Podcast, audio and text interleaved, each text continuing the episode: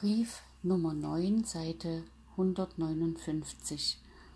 Nummer 9 des ersten Teils der Gemeinnachrichten 1806 aus den Berichten von Bethlehem, Nazareth und Hope in Jersey vom Jahr 1805.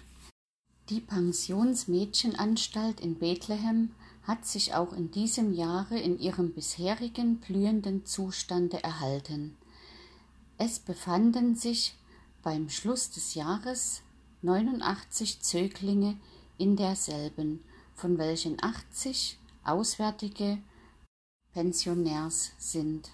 Am 26. und 27. April wurde das jährliche Examen in dieser Erziehungsanstalt gehalten und wir fanden viele Ursache, uns über die guten Fortschritte der Schülerinnen und nützlichen Fertigkeiten und Wissenschaften zu freuen und dem Heiland für den Segen zu danken, welcher er auf den ihnen erteilten Unterricht gelegt hat.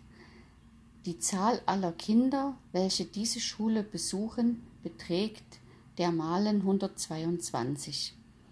Eine Pflegetochter dieser Erziehungsanstalt von Norfolk in Seite 160 Virginien, die im Frühjahr nach Hause gereist war, kam im November in Begleitung ihres Bruders, der sich ihrer annimmt, weil ihre Eltern nicht mehr am Leben sind, hierher zurück, mit dem festen Entschluss, um Erlaubnis zu bitten, bei hiesiger Gemeine wohnen zu dürfen, und sie zog fürs erste in das Chorhaus der ledigen Schwestern. Bei einem schweren Gewitter, welches in der Nacht vom 15. auf den 16. Juni über unseren Ort wegzog, fuhr ein Blitzschlag in das Wohnhaus unserer Geschwister Anton Schmitz, und zwar durch ihre Schlafkammer, in welcher Bruder Schmidt noch zu Bette lag. Er wurde aber nicht im mindesten verletzt. Ungeachtet der Strahl, wie man aus den hinterlassenen Sporen abnehmen konnte, über ihn weg und hinter seinem Haupte durch die Wand gefahren war. Auch hatte der Strahl, der sich nach verschiedenen Richtungen ausgebreitet hatte, nirgends Seite 161 gezündet, sondern nur da, wo er hintraf, alles zerschmettert. Für die gnädige Abwendung der nicht nur diesem Hause und den darin befindlichen Personen, sondern auch dem ganzen Orte drohenden Gefahr, brachten wir dem Heiland tags darauf in einem Gebet auf den Knien unseren herzlichen und beschämten Dank. Der Bau unseres neuen Kirchensaales ist in diesem Jahre mit Gottes Hilfe und unter Begünstigung einer vorzüglich guten Witterung fortgesetzt worden. Eine besondere Materie des Dankes für die ganze Gemeine war es, dass beim Aufrichten des Knopfs und der Fahne sowie bei der übrigen gefährlichen Arbeit am Turm und Dach unser lieber Herr allen Schaden so gnädig verhütet hat. Es war am 7. Mai abends in der siebten Stunde, dass die Fahne glücklich aufgerichtet wurde. Und nachdem dieses geschehen war, stimmte das Po, Seite 162, Saunenchor vom Altar des Brüderhauses einige Dankmelodien an, da der zu Ende vorigen Jahres gemachte Versuch mit Erbauung einer steinernen Zisterne nach Wunsch und zur Zufriedenheit ausgefallen war, so wurden heuer noch zwei dergleichen Zisternen, und zwar von größerem Umfang, angelegt, die uns hoffentlich in Zukunft von dem durch die schadhaften hölzernen Zisternen öfters verursachten Wassermangel sichern werden. In der Nacht vom 17. auf den 18. September verschied allhier ein fremder junger Mensch namens Friedrich Schunk. Er war der Sohn eines Predigers aus dem Hessen-Darmstädtischen und hatte vor einiger Zeit auf hiesigem Hofe und in der Brauerei als Knecht gedient. Am 14. dieses Monats kam er krank hier an und wurde in diesem traurigen Zustande, den er sich wahrscheinlich durch den übermäßigen Seite 163 Gebrauch starker Getränke selbst zugezogen hatte, von Geschwistern Fenners in ihr Haus aufgenommen, wo er alle nötige Pflege genoss. Auf sein Verlangen besuchten ihn einige Brüder, welche ihn sehr verlegen um seiner Seele Seligkeit fanden.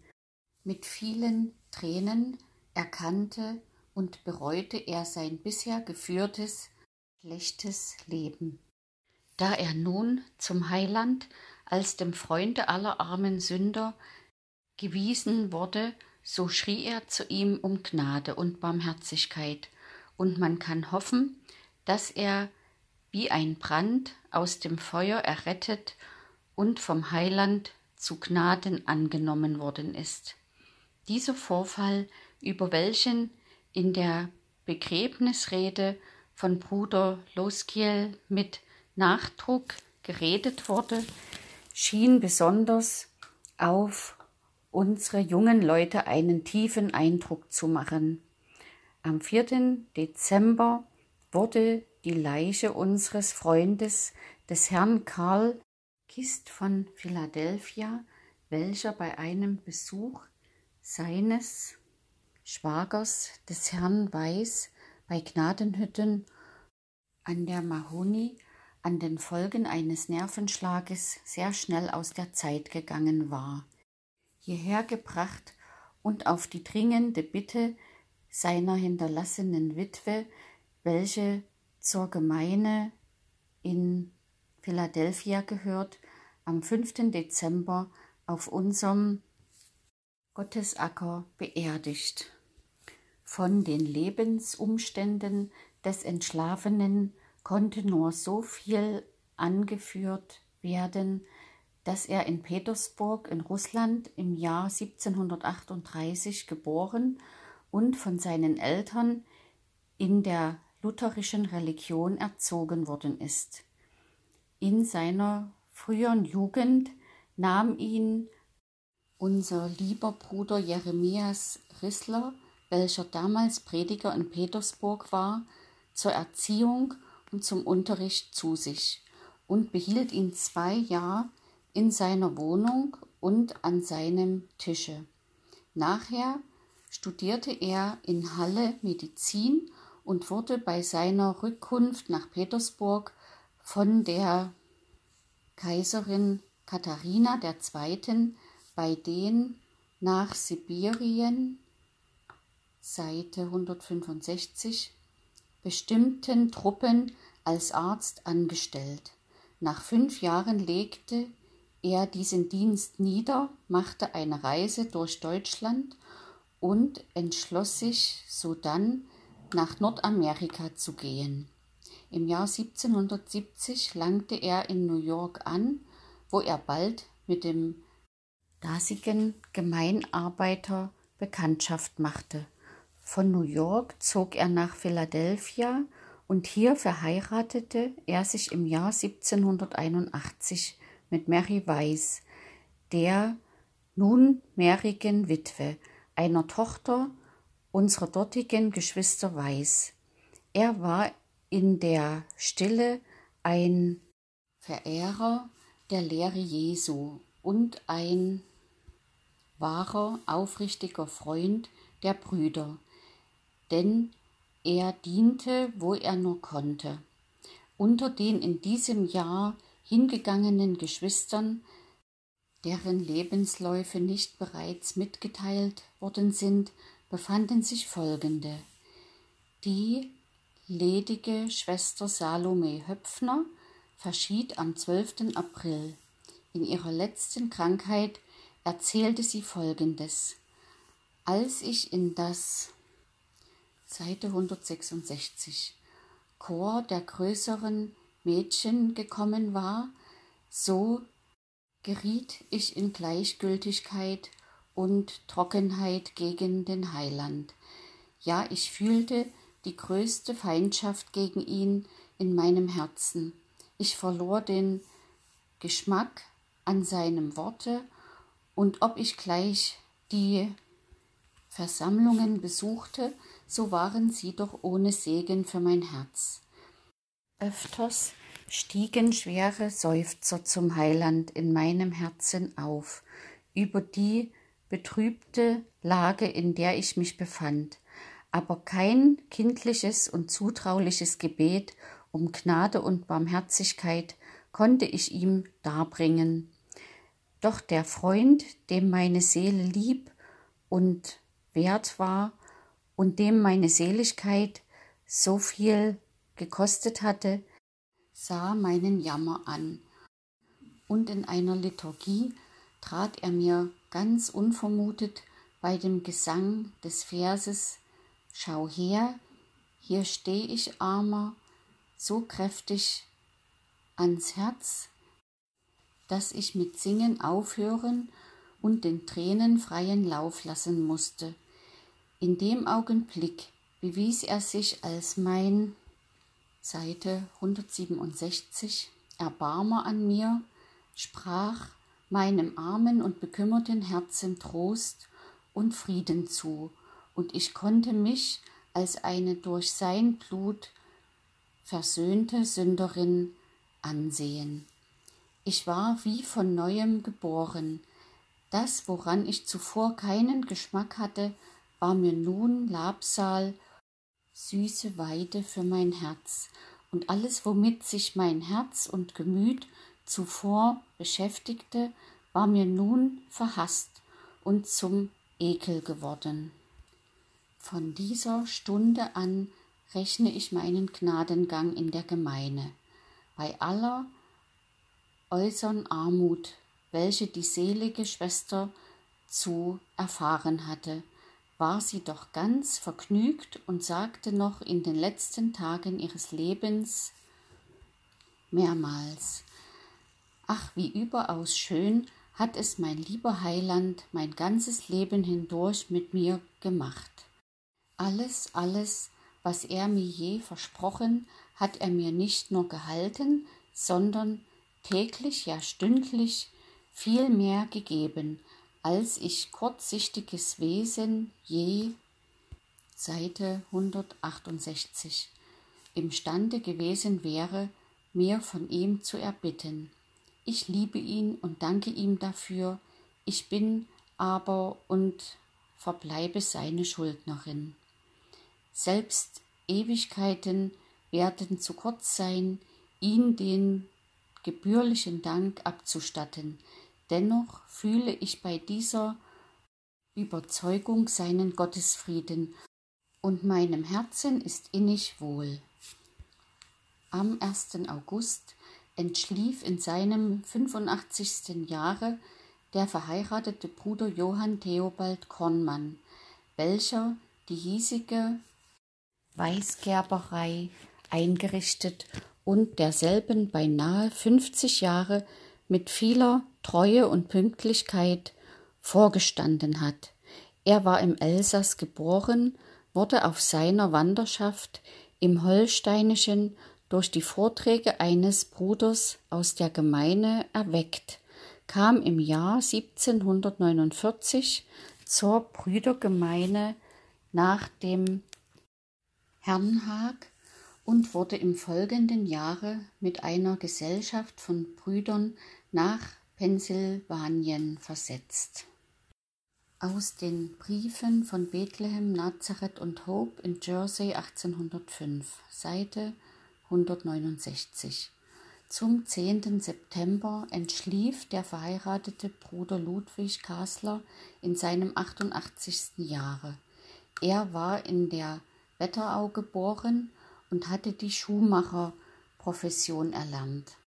Als er um seine Seligkeit bekümmert wurde und sich nach frommen Leuten erkundigte, so hörte er von den Brüdern. Um nun diese näher kennenzulernen, besuchte er in Hernhag und hier hörte er den Grafen von Zinzendorf eine Versammlung halten, in welcher er von dem Geiste Gottes ergriffen und von seinem verlorenen Zustand überzeugt wurde. Seit der Zeit besuchte er die öffentlichen Versammlungen in gedachter Gemeine zum Segen für sein Herz. Einige Jahre darauf hatte er eine Unterredung mit Bruder Johannes von Watteville, welcher damals eben aus Amerika zurückgekommen war und ihm erzählte, dass man da selbst völlige Gewissensfreiheit genieße. Sogleich entschloss er sich, mit seiner Frau dahin zu ziehen, nachdem er Seite 170 neun Jahre in Philadelphia gewohnt hatte, zog er nach Lititz um die Zeit, da dieser Gemeinort zu bauen angefangen wurde, und legte daselbst eine Rotgerberei an. Auf seinen oftmaligen Reisen erfuhr er manche besondere Bewahrungen seines Lebens. Als er einmal auf einem Karren rohe Häute für seine Gerberei holte, so geschah es auf dem Rückwege, da er auf der Ladung im Karren saß, das letztere umgeworfen und er von demselben und der ganzen Ladung bedeckt und noch ein Stück Weges sofort geschleift wurde. Er war nicht imstande, sich zu helfen, und nur auf sein anhaltendes Geschrei kam endlich jemand zu seiner Hilfe herzu, und es zeigte sich, dass er keinen Schaden genommen hatte. Ein andermal Ungefähr sechs Jahre vor seinem Ende fuhr er in einem mit Salzfässern beladenen Wagen. Dieser wurde auch umgeworfen und eines von den Seite 171 Fässern fiel auf ihn und quetschte seine Hüfte, doch ohne weiteren Schaden, als dass er lang einen Schmerz daran fühlte. Im Oktober des Jahres 1800 zog er hierher nach Bethlehem zu seinen Kindern, den Geschwistern Leverings, um seine noch übrigen Tage in mehrerer Ruhe zu verbringen. In Nazareth entschlief am 2. April der verheiratete Bruder Johannes Jakob Christ in seinem 65. Jahre. Er war im Württembergischen geboren und als Knabe mit seinen Eltern nach Nordamerika gezogen. Hier bekam er mit denselben Erlaubnis, nach Bethlehem zu ziehen und lernte daselbst die Hutmacherprofession. Als im November des Jahres 1763 die beiden Indianergemeinen in Wechquetank und Nain wegen der ihnen drohenden Gefahr auf Anweisung der Regierung sich nach Philadelphia in Sicherheit begeben sollten, so erhielt er nebst einigen anderen Brüdern den Auftrag, diese nicht nur wegen Seite 172 der schon eingetretenen sehr rauen Witterung äußerst beschwerliche, sondern auch mit Gefahr, Schmach und Spott verknüpfte Reise mitzumachen, auf welcher er sich sehr willig und tätig bewies und sich allen Unannehmlichkeiten mit Freuden unterzog. Als im Jahr 1771 der Gemeinort Nazareth angelegt wurde, so war er einer der ersten, die sich hier niederließen, für das Beste dieses Ortes war er sehr besorgt und diente mit Rat und Tat, wo er konnte.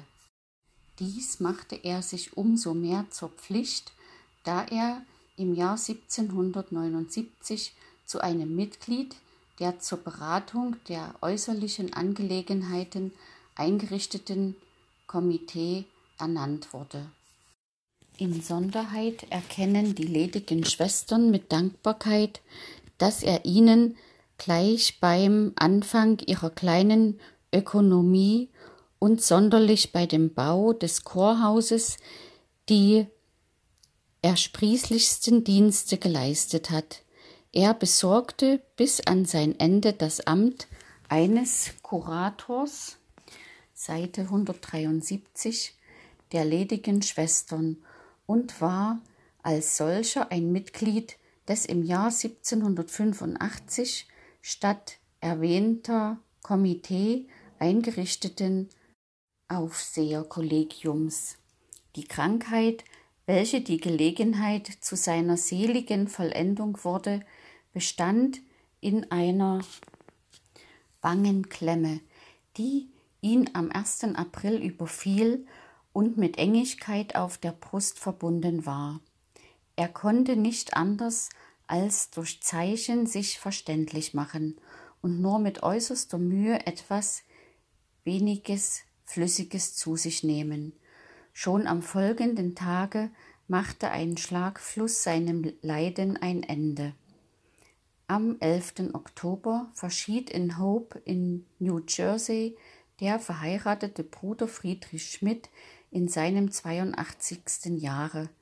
Er war in Lübeck geboren und hatte die dortige lateinische Schule besucht. Im Jahr 1739 kam er zur Gemeine und musste sich anfangs, da er keine Profession gelernt hatte, sein Brot mit allerlei Handarbeit verdienen. Nach Verlauf einiger Jahre wurde er zum Dienst bei der Jugend angestellt. Auch wurde er von dem seligen Grafen von Zinzendorf als Schreiber gebraucht. In der Folge diente er den ledigen Brüdern in Herrnhut, Zeist und hierauf in England und Irland als Pfleger. Während seiner Anstellung in England und Irland predigte er auch fleißig auf dem Lande und wurde im Jahr 1761 zu einem Diakono der Brüderkirche ordiniert. Im Jahr 1764 bekam er den Antrag, dem Heiland in Amerika zu dienen und wurde in Herrnhut mit der verwitweten Schwester Groß zur heiligen Ehe verbunden. Er bediente mit derselben die Gemeinde zu Newport in Rhode Island, aber schon nach Verlauf eines Jahres ging seine Frau daselbst selig aus der Zeit.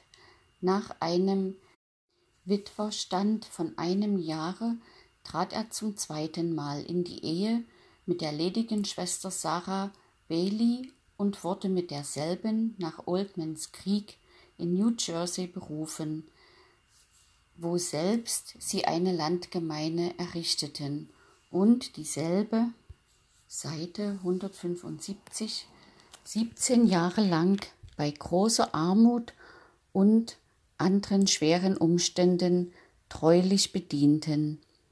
Im Jahr 1783 bekam er abermals den Antrag, mit seiner Frau das Gemeinlein in Newport zu bedienen, und während seines Dienstes an diesem Orte wurde er im Jahr 1790 zu einem Presbyter der Brüderkirche ordiniert. Im Jahr 1803 sah er sich bei seiner durch Alter und mehrere harte Krankheiten geschwächten Gesundheit genötigt, sein Amt niederzulegen, und nun verbrachte er seine noch übrige Lebenszeit in Hope, wo er noch bisweilen eine englische Predigt und andere Versammlungen hielt. Die Gelegenheit zu seinem Heimgang war ein bösartiges Fieber, an welchem in diesem Jahre viele Geschwister in Hob krank darniederlagen.